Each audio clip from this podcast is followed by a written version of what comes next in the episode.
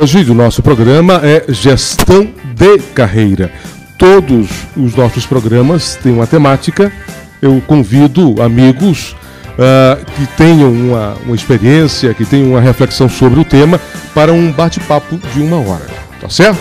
Então aqui não tem uma, uma, uma ordem, tem, na bem, na bem da verdade, o que eu preciso de vocês é a experiência, as reflexões para quem está nos ouvindo, que com certeza quando sintoniza no programa, está em busca justamente de tirar algumas dúvidas, de, é, de receber alguma, até mesmo orientação. Eu não gosto muito dessa palavra, né? De orientação, mas ao, ao ouvir a experiência do outro, as pessoas acabam também se posicionando sobre os seus as suas perguntas, os seus questionamentos. Né? Eu recebo aqui no nosso estúdio com grande prazer Amado Bucar, mentor de executivos de empresas. Amado, muito obrigado por sua participação. Andresa Almeida, psicóloga e orientadora profissional e de carreira. E a minha grande amiga Madalena Matos, palestrante e professora universitária. Eu vou começar com uma perguntinha básica e vocês se apresentam, por gentileza. Uh, uh, eu quero começar perguntando a vocês como é que cada um faz a gestão da sua carreira. A partir daí, a gente vai desenvolvendo outros temas. Eu trouxe alguma, algumas informações é, que saíram na, na, na imprensa recentemente para a gente também estar apimentando a nossa conversa. Vamos começar, muito embora são duas damas, vamos começar primeiro com os homens, né? Hoje, fazer uma inversão. Amado, bom, bom dia, muito obrigado por ter é, aceito o meu convite. Como é que você faz a sua gestão, que é uma trajetória profissional extremamente significativa e relevante? Bom dia, Wellington, bom dia, ouvintes da Rádio Cidade 860, né? E cortando aqui a ordem natural das, das mulheres, né? Andresa e, e Madalena, me perdoem. Bom, uh, minha carreira eu tive uma, uma fase, vamos dizer, antes e depois da, da PJ, da pessoa jurídica. Né? Então eu fui executivo de várias empresas, até que em 1996 eu resolvi abrir uma empresa de consultoria e ir para o mercado aberto, como se diz. Então, daquele tempo para cá, é, eu tenho me dedicado sempre ao, ao foco na alta direção, na média gerência como uma, uma forma de levar para a empresa, em primeiro lugar, a aceitação pela diretoria e da diretoria é, chegar nas gerências, nas supervisões, até chegar à base. Essa sempre foi uma preocupação minha.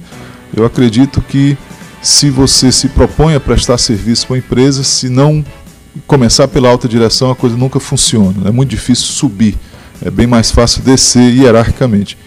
E eu sempre pautei a carreira pelo que vinha à frente, sempre gostei de olhar 5, 10, 15 anos para frente. E há cerca de 6 ou 7 anos atrás eu percebi que o mercado de consultoria estava mudando bastante e aí comecei a me reposicionar, a fazer uma reorientação, vamos dizer, de carreira uhum. para o segmento da mentoria.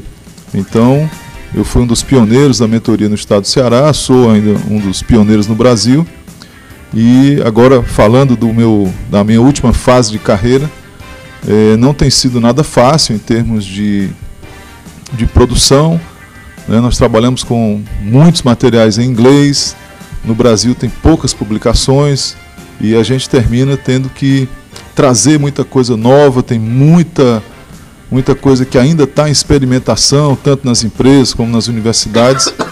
Mas eu diria que a parte mais forte da minha carreira foi essa mudança nos últimos seis ou sete anos. Você fala a última fase porque é a mais recente. A mais recente. Você é muito novo ainda, tem muito chão ainda. Eu acho né? que não para nunca. Né? Não, não, para não, não, não, E como é que você faz hoje, Amado, a, a, a, gestão da sua carreira eh, em relação ao próprio mercado? Porque o que você traz é interessante, é um, uma gestão que é uma gestão uh, do seu portfólio. Todos nós fazemos, né? você que está nos ouvindo, todos nós temos é, algo a oferecer para pessoas e para empresas, né? e ser, ser remunerado por isso. Mas há uma outra questão da, da própria gestão, é como é que você se vende, né? como é que você se apresenta para o mercado. Ah, essa é uma preocupação que eu acho que todo profissional hoje deveria ter, de se perceber como um produto. Né? E como produto, é muito importante que a pessoa saiba é, o valor que tem para levar. Né? Então a uhum. gente fala muito na questão do canvas, fala muito na questão da, da proposição de valor, da proposta básica de valor, mas pouca gente leva isso a sério, né? Uhum. Então eu acredito que se é para a gente dar uma dica, a dica é sempre partir da proposição de valor. Existe uma, uma ferramenta muito boa, eu gosto de praticar e aplico bastante, que é o VPD, a Velo Proposition Design, onde você olha simplesmente o cliente né, e olha o, o seu produto frente ao cliente. Uhum. Então, quando você consegue olhar para o cliente e entender as dores do cliente, os ganhos do cliente e principalmente as tarefas, as rotinas do cliente, isso se torna uma ferramenta poderosa para você se aproximar. E não adianta, o cliente sempre teve razão e vai continuar tendo razão.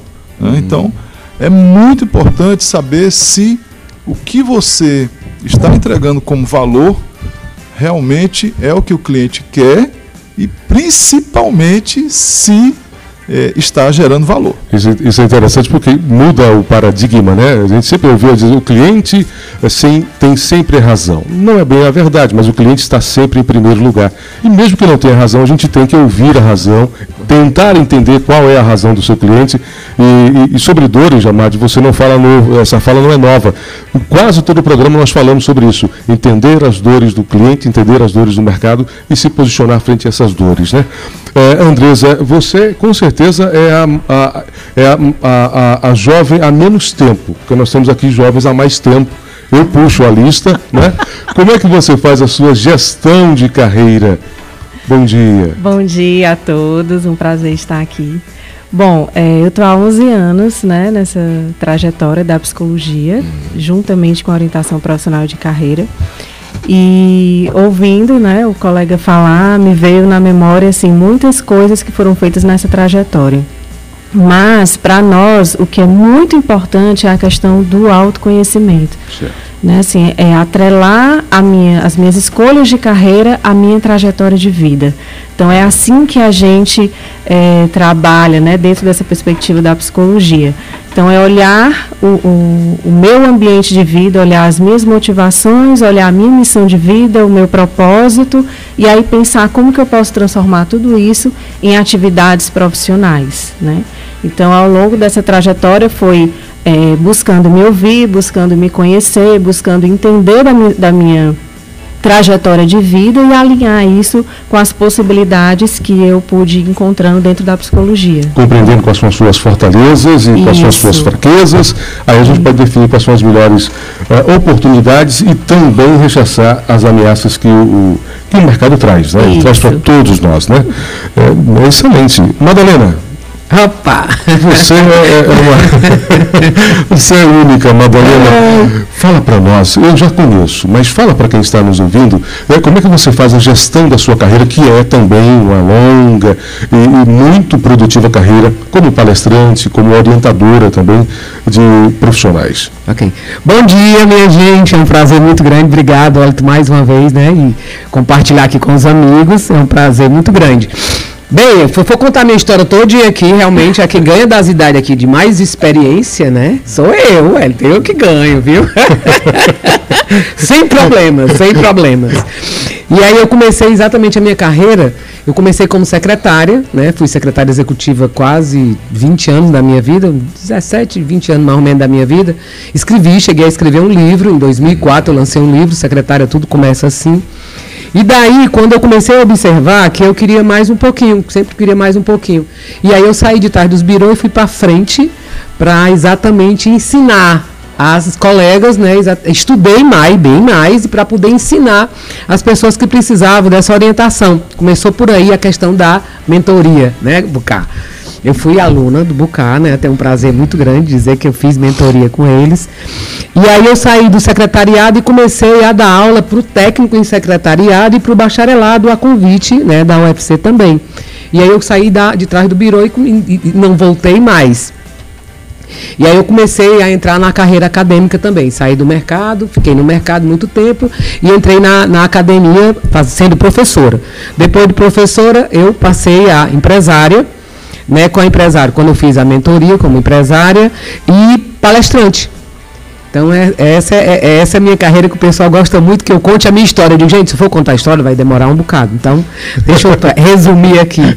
E aí eu tenho essa coisa de, eu digo sempre, gente, tem jeito, quem não tem jeito é máquina. Eu acredito muito nisso, né? Que tem que trocar Concordo. bateria ou pilha.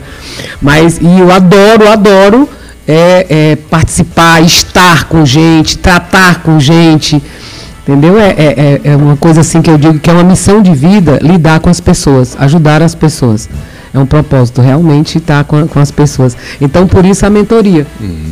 Legal. É de buscar orientar. É, ouvindo você e também o Amad, a, a Andressa ainda não se soltou o suficiente, mas tem uma palavra que eu acho que é comum às duas falas, que é a reorientação profissional. Uh. Muitas vezes as pessoas acham que carreira é aquela que você começa e finda com ela, não é?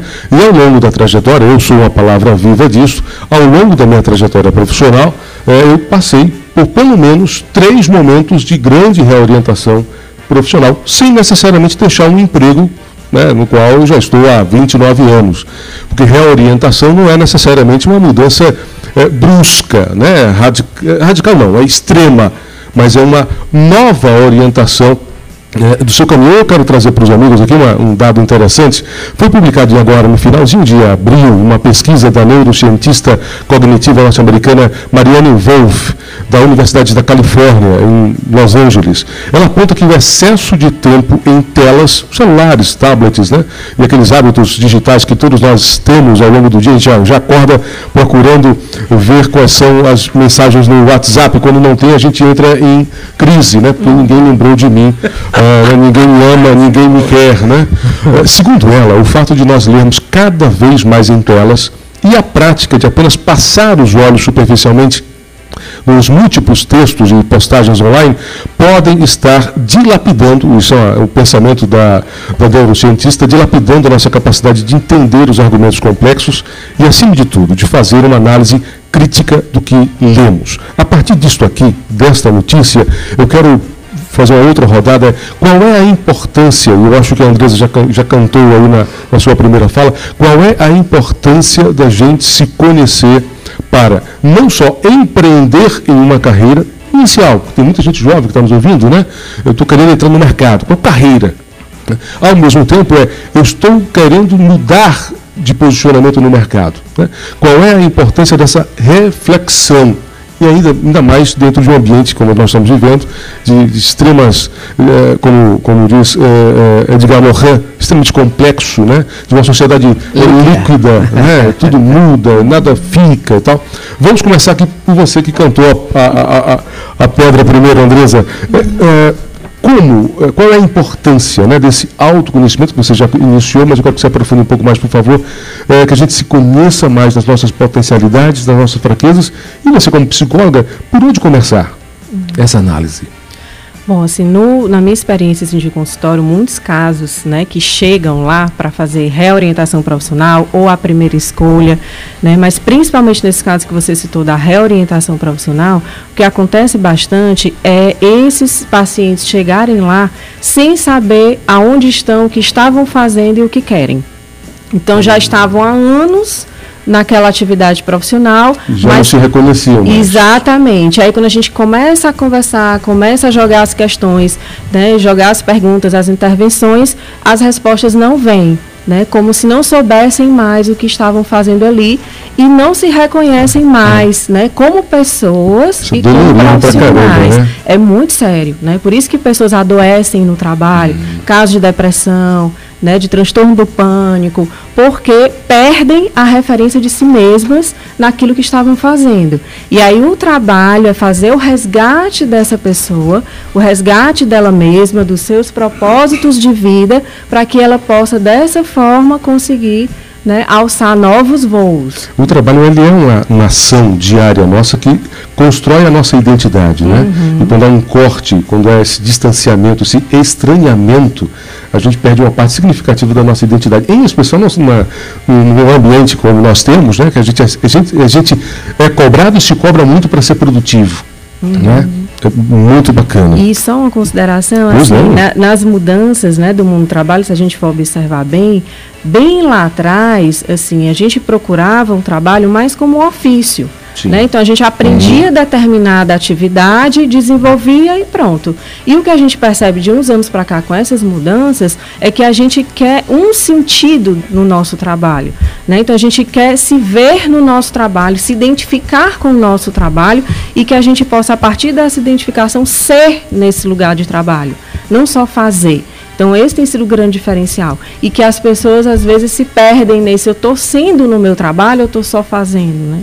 Eu vou pegar uma palavrinha do Amad e vou passar para agora para a Madalena. Madalena, nessa sua reorientação. Eu estava doidinho que passasse aqui, porque claro, realmente. E, vai ser a mesma pergunta que eu vou é. fazer para o Amad, né? Qual foi a dor né, que vocês sentiram na reorientação?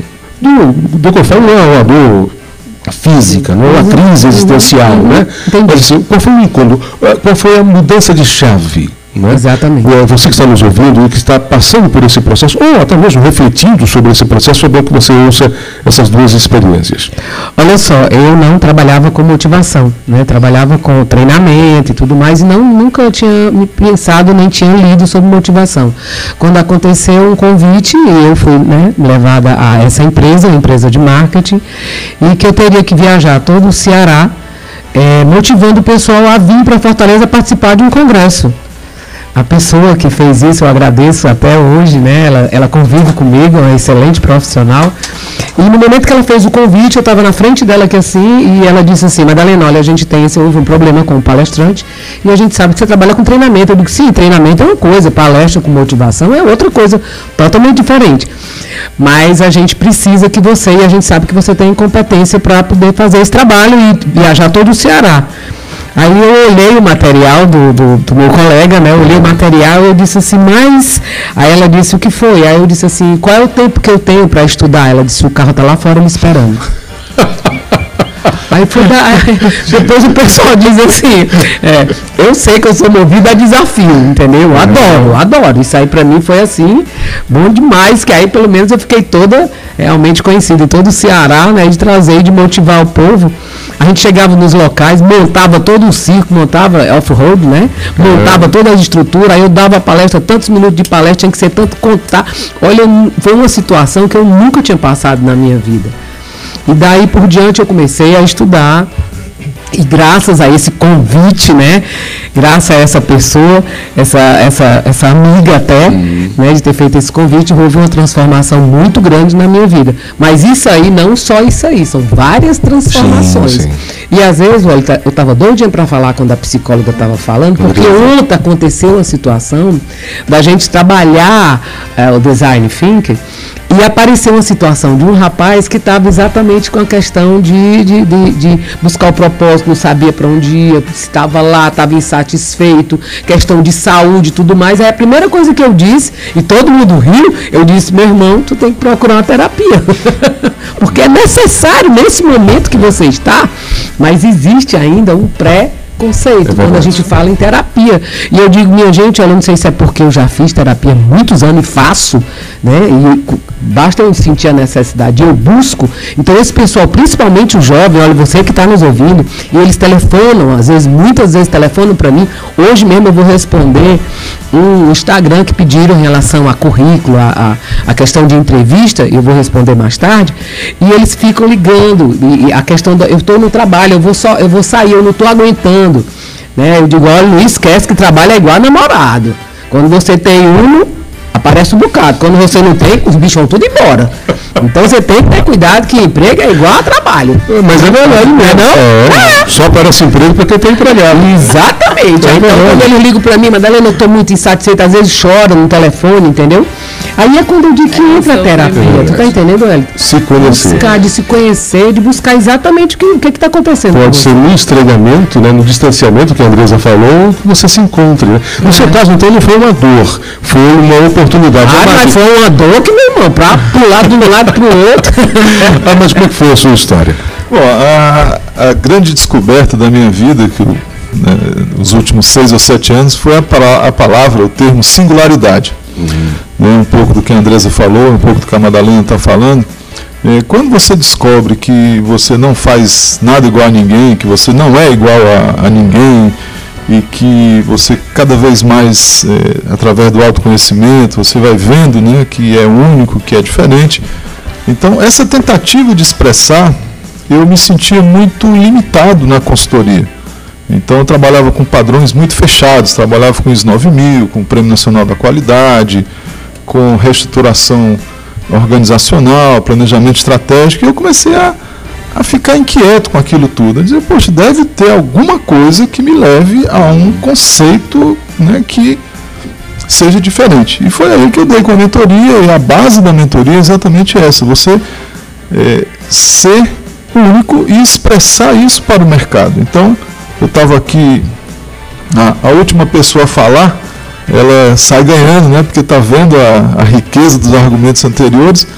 Então, eu estava vendo aqui, por exemplo, o, Wellington puxou bem essa parte da das forças, fraquezas, né? aquela nossa antiga matriz fofa né? de força, Isso. oportunidade, fraqueza e ameaça. Hoje nós temos o que a gente chama de estratégias emergentes. Né? Você, por mais que você esteja planejado numa estratégia que, deliberada, como a gente chama, uhum. sempre tem as estratégias emergentes. Né? E você tem que estar olhando o projeto novo, a, a nova demanda, às vezes uma derivação de um serviço de um cliente vira um projeto novo, um produto novo. Né? O design thinking é uma coisa que hoje é muito importante, muito presente nas, nas empresas e com as pessoas, né? porque você pode aproximar uh, os interesses através de empatia, colaboração, né? É, prototipação. Então nós temos aí uma série de novas ferramentas, novas possibilidades. É, eu me lembrei também aqui uma vez que é, tem um termo que a gente chama de rata, né? Deu uma rata gigante. A Madalena me chamou para uma palestra e não me falou qual era o tema da palestra. E ela chegou lá e disse: oh, pode falar à vontade. E nesse dia eu estava inspirado para falar de contratabilidade. E eu queria falar que estava acabando o mundo do emprego, né? Sim. E aí eu falei, falei, falei, falei. Quando foi no final do evento, eu perguntei para a Madalena, Madalena, o que, que era o título do evento? Eu disse, empregabilidade. Ou seja, eu falei o tempo inteiro né, contra a empregabilidade, exatamente porque eu acredito muito nessa questão da contratabilidade. Eu acho que o emprego, principalmente o emprego formal, como a gente conhece, já mudou completamente. É né? Mas contribuiu muito, viu? Sim, claro. Mas claro, claro. que ele contribuiu independente da, independente da perspectiva social, da perspectiva política, ideológica, claro, eu não estou entrando nessa, nessa seara, mas é, a questão do contrato, e aproveitando um pouco aqui a, a Andresa, existe o que a gente chama de contrato psicológico. Uhum. Então, muitas vezes você está no emprego, mas você não tem um contrato psicológico com aquilo. Né? Você tem apenas um contrato formal. Você não se vê, né? Mas você não está contratado psicologicamente. Né? Ou você não se deixa contratar. E isso é uma coisa que a gente não para para pensar, mas é, quando você chega numa empresa, por exemplo, a empresa te entrega um determinado processo e diz, ó, oh, te vira. Mas você muitas vezes não é dono daquele processo, você não é dono daquele setor. Ali existe uma, uma série de é, limitações, é, é, o que a gente chama de design da função, ou design das funções, muitas vezes está superado. Né? Então, a, o que eu vejo hoje, essa nova era digital, que você falou bem, né? a questão do digital, ela simplesmente mostra que as empresas não querem mais simplesmente comprar pessoas que vão executar processo. As empresas querem contratar pessoas preferencialmente jurídicas, né, contratar empresas, a empresa Wellington, a empresa Madalena, a empresa Andresa, e que essas empresas realizem grandes projetos. Uhum. Né?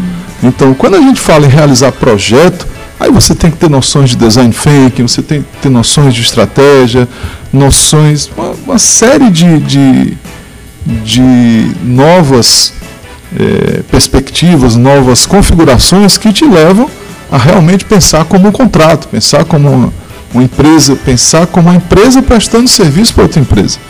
Né? A relação humana é sempre presente, lógico, é insuperável o que muda é a forma de contrato. Para você se ver efetivamente como um negócio. Né? Isso. Né? Pegando sobre essa questão do negócio, é, me permitam trazer uma outra informação também. Foi, foi realizada e divulgada agora também em, no finalzinho de abril uma pesquisa da Cato, que é aquela empresa de recrutamento uhum. online, né? E a Cato fez uma pesquisa com 400 recrutadores e que aponta que 30% destes é, recrutadores, hoje você tem vários sites que você coloca currículo e vai, né, tem o LinkedIn, que é uma grande rede de relacionamento profissional, mas 30% desses 400 recrutadores pesquisados diz, disseram que levam em média 6 a 10 segundos.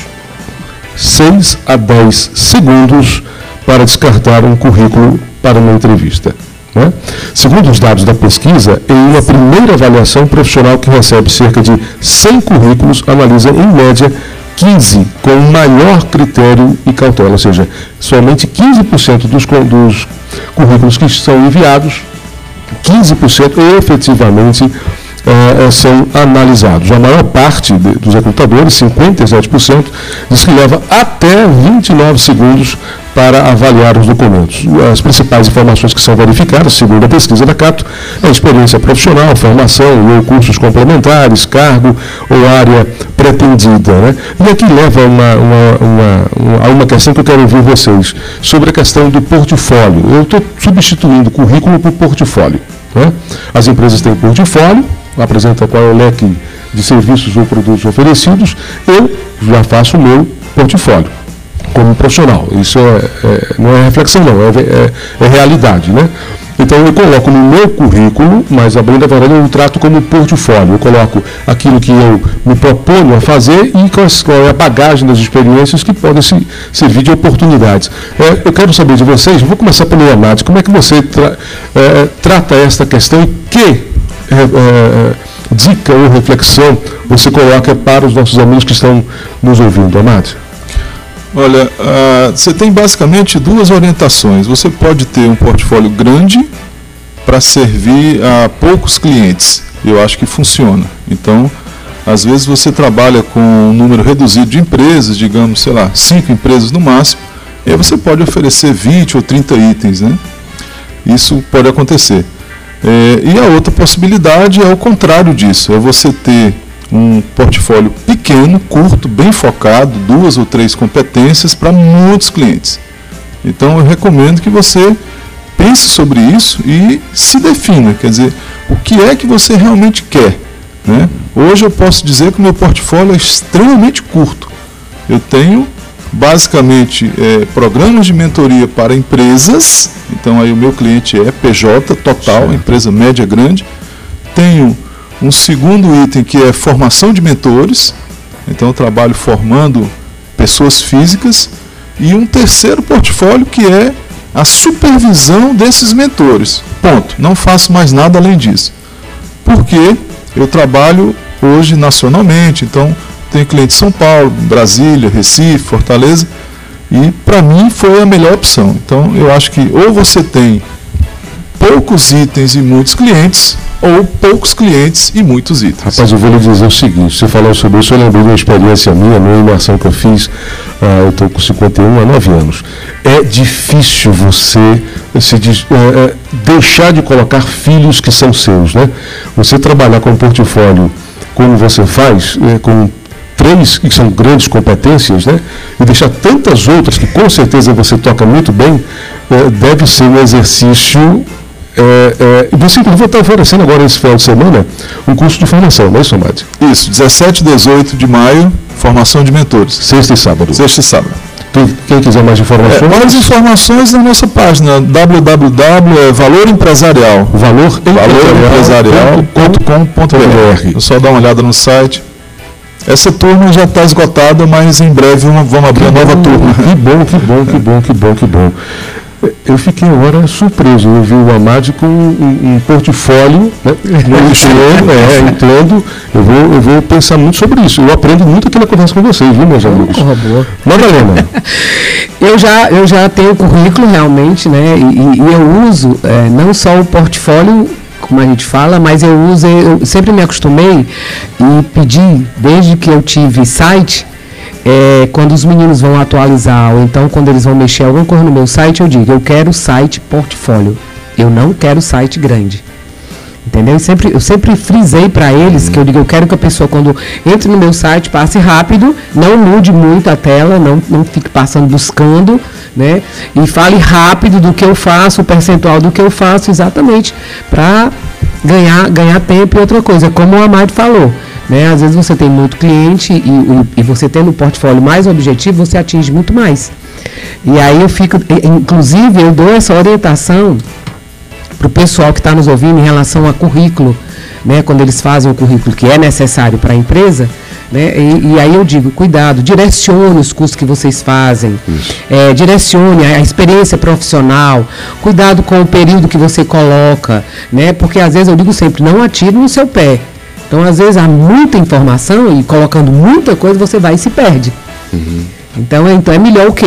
Enxugar mais né, e usar realmente portfólio. Por exemplo, vocês estão falando dos assuntos e eu estou muito quente, porque ontem mesmo eu recebi um portfólio perfeito, muito bonito portfólio digital, entendeu? Porque a pessoa estava se, se apresentando para mim, que disse que trabalhava com mídia, trabalhava com conteúdo, marca, ele chegou e disse, marca digital. Eu digo, cara, marca digital é um negócio muito grande. É um mundo. É, então foca aí o que é que realmente você diga para mim o que é que você faz. Ele não se preocupe não, ele bem jovem, eu adoro essa coisa assim, bem atrevida.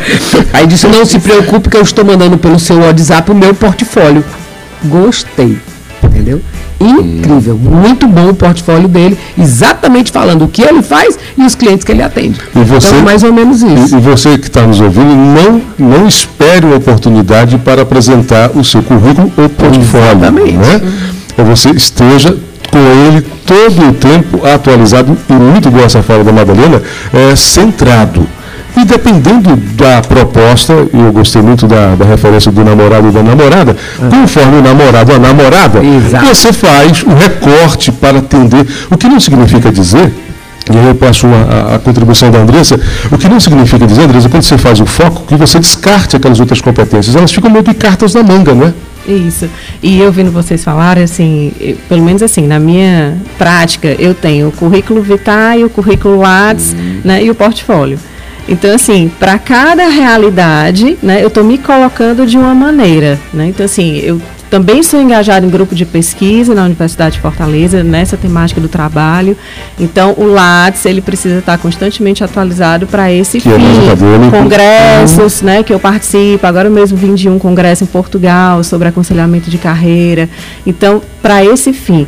O Vitae, por conta, né, ainda dos projetos e alguns outros vínculos né, com algumas empresas e o portfólio para essa característica do serviço né, que a gente está falando aqui. Agora, uma consideração com relação ao currículo vitae, que ainda é muito forte, que os jovens procuram, né, orientação com relação a isso, é que ainda alguns jovens estão com as informações do fazer. E uhum. voltando à nossa questão do ser, que hoje em dia as pessoas querem conhecer você não só aquilo que você fez, aquilo que você já, aquilo que você faz. Então, as competências comportamentais, né, assim, as características é, de liderança, de trabalho em grupo, é, de resolução de conflitos, então todas essas coisas que não estão no fazer, mas no desenvolvimento das atividades, elas não estão aparecendo muito no currículo Vitae. E aí quando a, a empresa pega aquele currículo, fazer, fazer, fazer, mas quem é mesmo essa pessoa? E às vezes a entrevista só não dá conta. Seria interessante que a entrevista fosse desenvolvida a partir do que já foi né, observado nesse currículo. Isso é interessante, eu estava ouvindo um executivo recente, semana passada, bem da verdade, ele comentando sobre um processo de seleção que ele fez com profissionais do mercado para um determinado uh, cargo, uma função na empresa. E ele disse, olha, eu, eu me deparei com um executivo fantástico, um currículo belíssimo, mas ele foi tão deselegante com a senhora que serviu café que na hora ah. eu já tirei da lista. Né? Então, essa, essas questões comportamentais, você que está chegando de, de Portugal, o que nós estamos conversando, isso também se reflete no mundo do trabalho, né? Em outros países, ou é ainda coisa muito nossa do Brasil? Sim, não. Assim, a temática lá era a discussão exatamente das mudanças do mundo do trabalho, a capacidade de adaptação a essa nova realidade e justamente trabalhar essas trajetórias de vida. Né? Então, Portugal, é, Suíça, Argentina, né? Então, vários palestrantes estavam presentes trabalhando essa realidade mesmo das mudanças do mundo do trabalho e como a gente deve se colocar nessas novas mudanças, né? De uma maneira é, é, buscando cada vez mais essa adaptação, mais voltada mesmo para a questão da trajetória de vida, assim, quem eu sou, o que eu pretendo, meus propósitos. Só uma observação para quem está nos ouvindo, né, que eles fazem demais isso no currículo. Quando a, a, a psicóloga está falando aqui em ser, não é colocar aquela observação que a gente vê muito nos currículos. Eu sou assim, eu faço isso, eu adoro comunicação, eu quero entrar na sua empresa para melhorar a sua empresa. São Atenção, pessoal. São são as competências, né? É bom esclarecer bem é, isso aí, porque eles têm mania de colocar embaixo do objetivo e às vezes no primeiro momento, depois dos dados, eles já colocam, eu vou contribuir para o crescimento da sua empresa. Sim, e aí? Né? E cadê realmente as competências que você tem? Então uhum. isso aí é bom deixar bem claro. Depois, olha, a gente pode até fala, fazer um, um dar é, item por item, entendeu? Para ajudar. Um checklist. É, pronto, mais ou menos isso, porque eles ficam realmente, olha, estão agora entrando até no Instagram pedindo. E eu já disse, no Instagram eu não posso dar esse tipo de orientação. Passando por e-mail, eu ajudo, tenho o maior prazer em ajudar, passando por e-mail, eu colaboro. Isso aí, isso aí para mim é como se fosse uma missão, eu adoro fazer isso. Então é, é, importante que a gente deixe bem claro para o pessoal que está ouvindo. Eu quero trazer uma outra questão, é, que é sobre a conciliação é, do mundo profissional, né, da carreira, com a, o, o, mundo pessoal. Né? Para mim é muito caro isso, né? a hum? questão de família. Uma das reorientações profissionais que eu fiz, uh, e não tenho nenhum problema de dizer isso, eu tenho dois filhos, um de 16 e um de 19, o de 19 que é o João, tinha quatro anos, eu trabalhava praticamente de domingo a domingo, três turnos. Só não era de domingo a domingo, porque a cada 15 dias eu folgava num, de, num determinado é, canal de comunicação, eu folgava. Mas era uma folga de plantão. Então você, como ocorria, volta e meia você era lembrado. Então aquela cervejinha você tomava com muito parcimônia e tal, né? com a família. E uma, uma, uma, uma determinada situação eu vi o risco de perdê-lo. Né? Porque ele já não via em mim né? O, o, pai, eu lembro de uma história que o Pelé conta do Edson, né? do filho dele, o Edinho, que quando chegava muito, viajava muito, quando chegou em casa tocou a campainha, o Edinho, filho do Pelé, né? A, a, abriu a porta, olhou, estupefado e gritou, mãe, vem correndo aqui, o Pelé. Né? Então era o Pelé, não era o pai. Eu quero fazer uma pergunta para vocês, já nessa, da, da, da maturidade de vocês, e desses momentos de reorientação. Né? É, há um conceito é, que foi trazido recentemente, mas não é tão, tão novo assim, mas eu presumo que vai dar muita discussão ainda, que é um modelo, que é o sistema 996, que foi apresentado pelo bilionário chinês Jack Ma, que é o cofundador do Alibaba. É, ele diz que a China, que a gente sempre compara com a China, né? Ah, tem que ter crescendo com a taxa de crescimento da China 6%, 5%, Índia, né? Gente, é, é completo, são mundos completamente diferentes culturalmente, estrutura, é, de, de, é, de legislação de proteção ao trabalho, são coisas bem diferentes. Eu digo isso com é, conhecimento de causa. É, e esse sistema 996, ele diz o seguinte, que para você crescer mesmo, você tem que trabalhar de 9 da manhã às 9 da noite, seis dias. Daí o 996, né? É, e muitas vezes a gente entra nessa, nessa, é, é, é, nesse entendimento, nessa corrida, né? De trabalhar muito né, a todo instante e muitas vezes a gente negligenciar a família, a família os, os amigos, né, porque é rede de relacionamento, inclusive. Né, e aí voltamos àquele ponto que você falou. Como é que, qual é o tempo que você tem para se conhecer? Né? Amate, como é que você hoje gerencia com o seu portfólio mais objetivo mesmo trabalhando também para o mercado, que é um mercado nacional, é, você tem essa preocupação? Como é que você faz essa gestão de carreira, levando em consideração esses espaços mais íntimos, né, que são fundamentais para todos nós? É, eu queria ressaltar, Wellington, que nós temos uma, hoje, uma, uma segmentação muito forte quando se fala em carreira, né? Eu tenho vários amigos da geração X é, compreendida aí entre 37 a 53 anos, né, variando de autor para autor. Hoje essa geração ela está sob grande pressão. Isso. É uma geração que se sente cada vez mais cobrada e sendo afastada, vamos dizer, aos poucos pelas empresas. Quando eu converso com os empresários, os empresários realmente confirmam isso. Eles dizem, olha, não adianta a gente investir mais na geração X, são pessoas que é, tendem a sair da condição de, de CLT e tudo mais. E é importante que a gente se entenda em relação a isso também. Né? Então, é, é natural, a geração Y, que hoje está entre 20 e 37 anos, Isso. tem uma carga de trabalho maior, é, ter famílias em formação, às vezes não tem filhos ainda, né, ou filho pequeno. Essa é uma dinâmica. A geração X, é, eu diria que realmente é a mais sofrida hoje, é, já tem filhos, já está casada, né, já tem um certo patrimônio e a preocupação em perdê-lo ou em mantê-lo, então tem uma pressão bem maior. No meu caso especificamente, eu tenho 55 anos, eu sou da geração Baby Boomer, né? Eu pensei que não era, mas sou da Baby Boomer. É que surge depois da Segunda Guerra Mundial. Isso, Sim. isso. Então, essa, essa geração Baby Boomer, eh, eu acho que nós somos a- os sobreviventes ainda de uma geração 100% analógica. Né? Então, nós pegamos alguns trechos do digital, mas não todos. Né?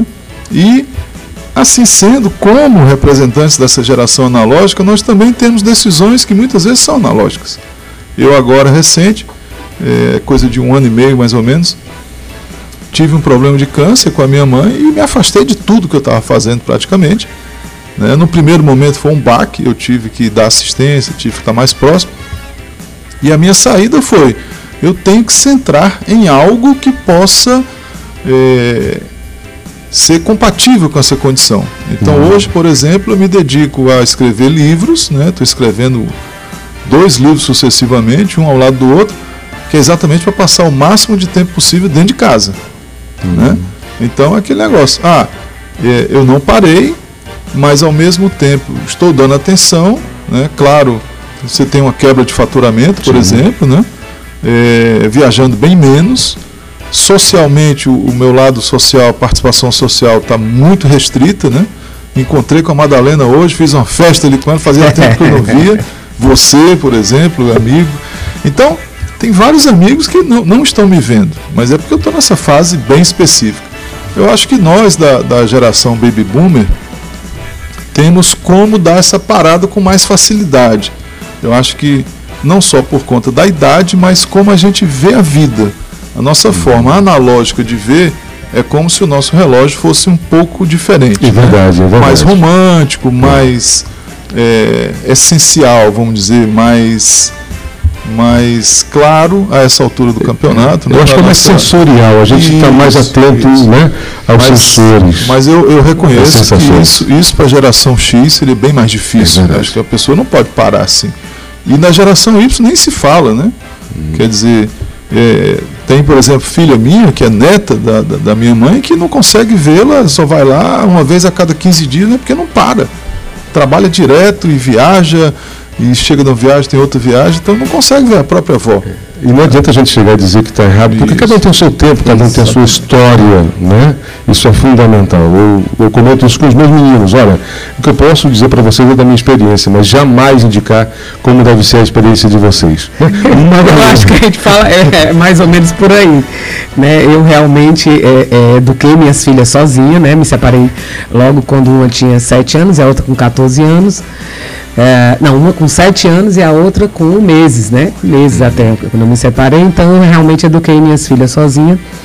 E eu fazia, é, graças à psicologia, viu, Andresa? Eu fazia aquela história de. Eu, eu- quando eu saía, estava muito cedo, elas estavam é, dormindo. E quando eu chegava, elas estavam dormindo novamente. Então eu conversava com elas, elas dormindo, e eu fazia o carinho né, de a mamãe tá aqui e, e tem que, sabe, a mamãe tem que sair, a mamãe te ama, e eu ficava fazendo esse carinho mesmo, elas dormindo. Agora eu tinha, uma, eu tinha uma força muito grande do meu lado, que era a minha mãe, né? A minha mãe morava comigo, então eu não tinha essa coisa de deixar no colégio, ou de deixar na creche, ou de deixar com a babá, entendeu? Isso aí, então eu tive uma, uma- essa, eu não digo sorte não, eu digo é essa luz muito grande que me ajudou na educação das minhas filhas. Mas, e eu, por exemplo, assim, é, é, tem realmente, eu caio assim, às vezes eu fico pensando, né? Só não fiquei mais por causa da terapia. Eu tive um ninho, a, ninho vazio, né? Quando elas casaram e tudo mais, mas eu aconselho, geralmente, eu digo, hoje em dia eu falo, olha, é, diminui um pouquinho o estudo, então o trabalho e vê mais a família, ou então vê, se seus meninos são pequenininhos, dá mais atenção a, a essas crianças, porque não tem essa coisa de. Ontem mesmo, tudo isso que nós estamos falando, ela aconteceu tudo ontem, é muito engraçado. Eu estava com nada duas por mães, nada é por acaso. Aí eu disse para elas, olha, a uma fazendo doutorado e, e trabalhando, e, e, e, sabe, o filho com 4 anos de idade, o outro com 8 anos de idade, e eu disse, olha, para o doutorado, suspende o doutorado agora, sabe? Tu vai produzir muito mais no teu trabalho e dá atenção a, a eles. E depois você continua o doutorado. Porque uma coisa que eu, por exemplo, às vezes eu não me perdoei foi a, é, eu não ter participado da formatura, da formatura da minha filha mais velha. Uma foto, eu vejo a foto, mandei filmar, entendeu? Mas não é a mesma coisa da gente estar tá lá. E eu estava estudando, eu estava exatamente fora do Brasil estudando quando aconteceu a formatura dela que eu não podia vir de jeito nenhum. Então hoje em dia eu falo, se você puder trocar isso aí, a gente troca. E diminuir um pouquinho. Eu sei que se, elas estão me ouvindo e vai dizer, é, mamãe, mas naquela hora a senhora não estava lá, né? Mas aí estava com a vó, Wellington, né? Entendeu? Estava com a minha continuação. Uma representação, uma representação muito mais forte. Olha, nós somos aqui três de gerações da mesma, da mesma geração. Andresa, você que é da geração mais. Sim. Né? Da, uh, da Y. Você é da geração Y? 81. 81. É, não é? É, y. É, y. É, como é que você é, é, é, vê essa questão da possibilidade dessa conciliação? É possível ou é, é, possível a partir de determinado momento, né? Porque a gente que é mais experiente, a, a gente já tem uma estrada, então é fácil, de uma certa forma, parar, ver a estrada e dizer, ah, eu devia, né? eu devia. Mas para quem está na estrada e caminho só se faz caminhando, uh, não tem, às vezes, este olhar, porque não tem muito caminho também, muita estrada, né? Uhum. Uh, como é que você analisa essa questão dessa conciliação? É possível para todas as gerações? O que, é que chega para você? O que, é que você coloca para reflexão? É, a gente viu também no Congresso exatamente essa questão, assim, que hoje em dia é, essa gestão de carreira ela, ela é construída ainda de forma segregada com as outras áreas da vida. Né? E o que a gente tem percebido de demanda, né, tanto na área da pesquisa quanto no consultório, são as pessoas chegando para falar dessa dificuldade no trabalho por conta da frustração ou falta de motivação, incluindo as outras áreas da vida né? Falando de um fracasso do casamento, falando de conflito com os filhos. E aí o que a gente tem estudado é que o planejamento, a gestão dessa carreira, ela precisa estar integrada com as nossas áreas de, da vida, assim como ele fez, né? É assim como ele fez. Ele parou e repensou: o que é que está sendo importante para mim também, além do trabalho nesse momento? Como que eu posso trabalhar e ajustar essa outra questão da minha vida? E aí construir esse momento integrado e toda escolha tem consequências. Isso. Né? Se você fica em casa cuidando da sua mãe. É uma escolha. É né? uma escolha e tem consequências. Eu não vou dizer, o, o, o Amado disse, né? Cai faturamento. Mas se eu vou para o faturamento, eu deixo de estar com algumas pessoas, né? E o que é que é importante para mim? Como conciliar e equilibrar tudo isso, né? O que é que eu vou ganhar ficando com a minha mãe? Esse valor tem mais importância para mim do que se eu fosse receber em dinheiro, né? E aí a gente consegue ir colocando isso, né? Tipo no, numa fatia de pizza, numa pizza várias fatias e eu vou conseguindo equilibrar essas áreas e integrar as minhas escolhas. Não é, não é fácil não, né? não. é difícil difícil. Nós estamos entrando agora nos nossos últimos 10 minutos. Eu vou pedir aos amigos aqui, que eu já tinha, eu já tinha pensado sobre isso. Hum. Madalena, é, é, não é bem um checklist, eu falei um checklist, mas que três, quatro ou cinco orientações cada um dá a partir da sua experiência pessoal e profissional, para quem está nos ouvindo, é como encaminhar a sua gestão de carreira. Por onde começar? Priorizar o okay. quê? Né? É, quem começa? Eu vai. Posso, posso começar. Eu peguei até aqui é, é, do blog José Roberto Marques, eu achei super interessante, que bateu, né? Na hora que eu abri o computador e eu encontrei esse blog, ele fala o seguinte: existem seis, seis contribuições para o desenvolvimento desse profissional. Qual é a primeira coisa que você tem que fazer? Planejamento. Ele fala. Segundo, informações sobre o mercado. Primeiro, planejamento, informações sobre o mercado. Terceiro, autoconhecimento pessoal e profissional. Né? E ele também fala crescimento assertivo, fala de esta estabelecimento de network, não usar as pessoas, administrar a sua rede de relacionamento. E aí ele fala determinação, né? E no final ele fala da questão da felicidade, de buscar a felicidade. Não o sucesso. Eu estou estudando agora mais ainda a psicologia positiva, e aí a gente era acostumado a dizer assim, né? O sucesso, a felicidade vem depois do sucesso. É não, a felicidade vem antes do sucesso. caminho, de buscar, né, exatamente. Então isso aí é muito interessante, eu quero agradecer é, ao José Roberto Marques. Que bom. Andresa. Bom, é, eu colocaria aqui a dica de se escutar.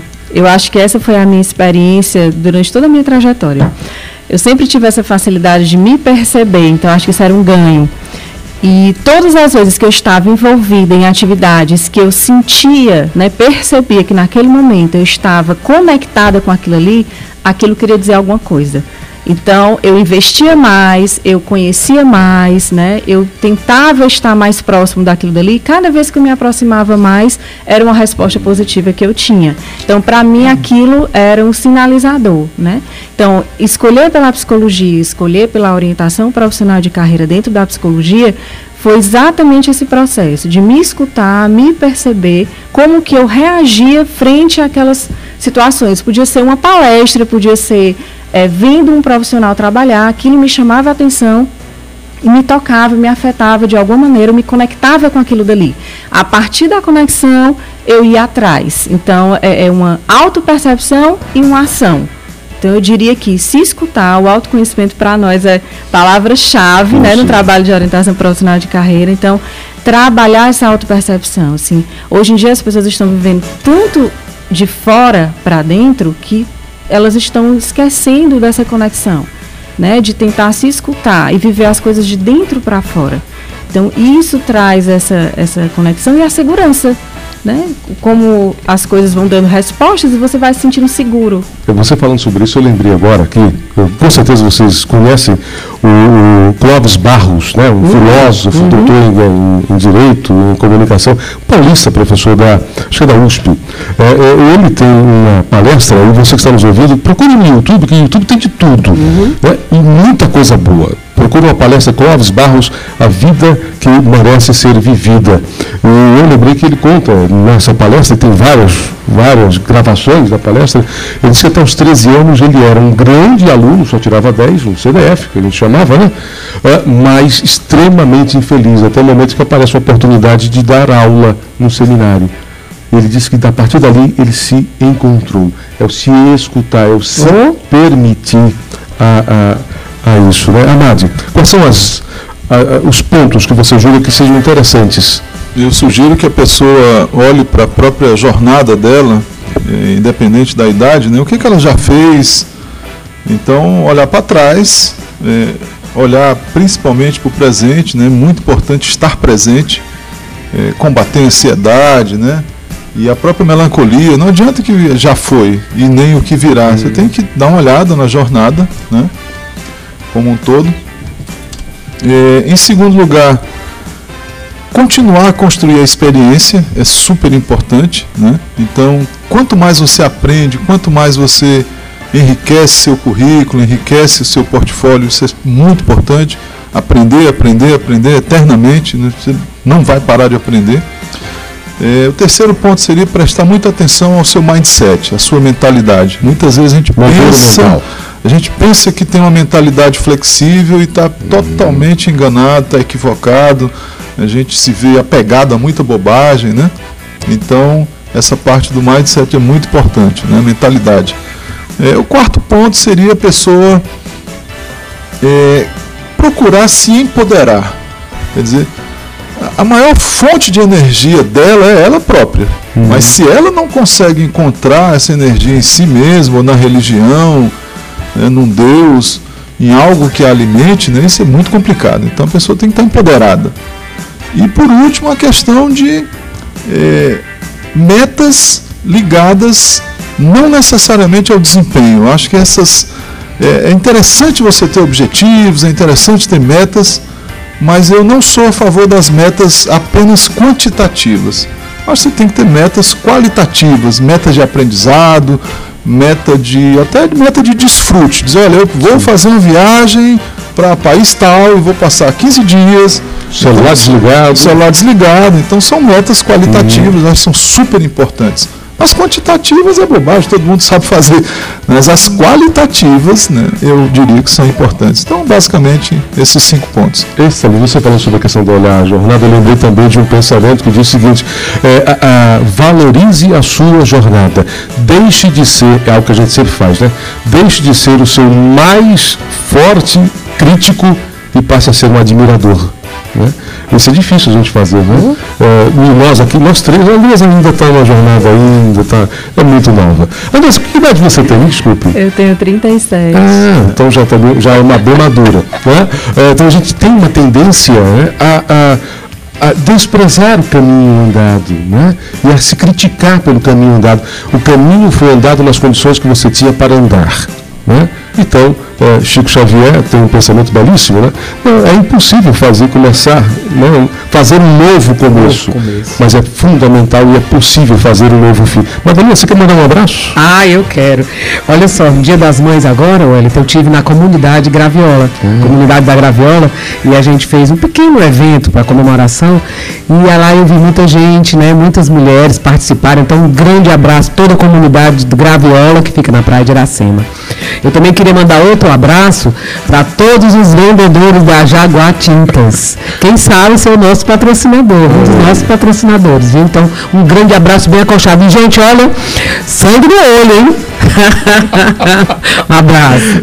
Andresa, você tem algum, algum abraço para mandar? Queria mandar um abraço para minha família, que ah. eu acho que, que é o suporte para tudo isso que acontece na minha vida. E um abraço também para o Laboratório de Estudos sobre Trabalho da Universidade de Fortaleza, que é onde eu estou inserida, pesquisando sobre essas questões do mundo do trabalho. Que bom. Amate, como é o nome da, sua, da senhora, sua mãe? Salomé. Salomé? Maria Salomé. Um abraço para ela. Mas qual é o seu abraço? Olha, é, aqui agora para você, né, e para Andresa, para Madalena que está aqui com a gente, para Raquel. É, eu gosto muito de viver o presente, né? Então, um grande abraço para o Hélio, fazia tempo que eu não vi. Isso, um grande né? prazer. Foi muito bom estar aqui, né?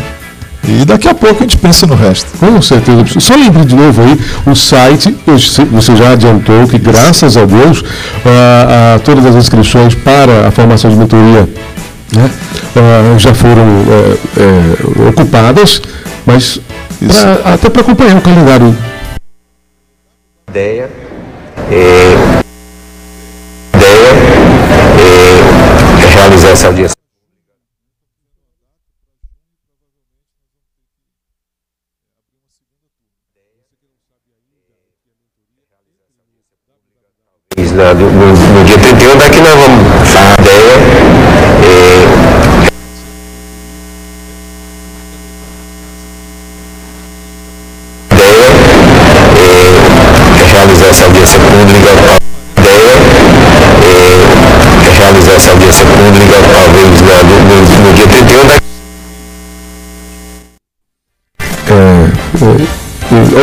Orientado a escolher uma frase, tem uma frase do Benjamin Disraeli, que eu trouxe para fechar o nosso programa, que é um pensador, escritor, um pensador inglês do século XIX, ele diz o seguinte, ação nem sempre traz felicidade, mas não há felicidade sem ação.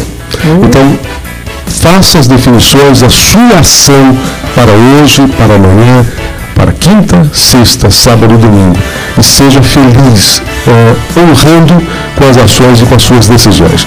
O nosso programa fica por aqui. Uh, muito obrigado mais uma vez ao Amado Bucar, mentor executivo de empresas, a Andresa Almeida, psicóloga e orientadora profissional de carreira. Foi um prazer ouvi-la, Andresa.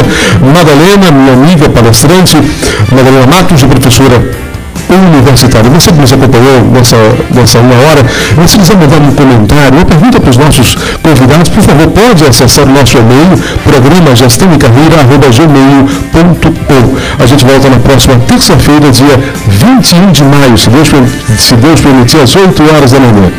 Esse nosso programa Gestão e Carreira foi um oferecimento do site Comunique Bem, For Coworking UPG Digital. Até a próxima terça-feira, dia 21, e fique agora com Carlos Frederico e A Hora da Verdade.